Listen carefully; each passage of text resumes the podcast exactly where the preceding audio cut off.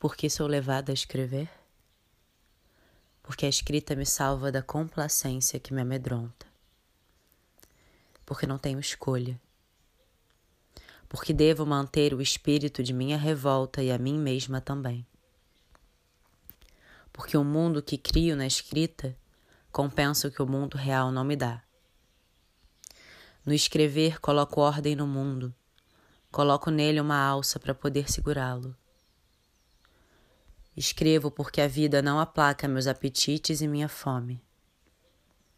Escrevo para registrar o que os outros apagam quando falo, para reescrever as histórias mal escritas sobre mim, sobre você,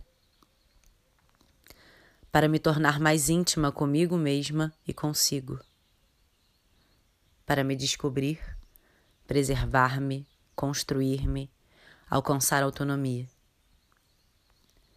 para desfazer os mitos de que sou uma profetisa louca ou uma pobre alma sofredora,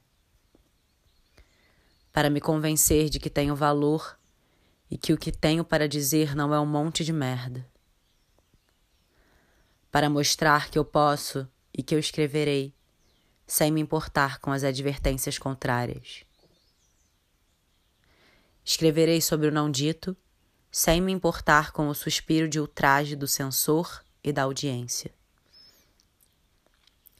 Finalmente, escrevo porque tenho medo de escrever, mas tenho um medo maior de não escrever.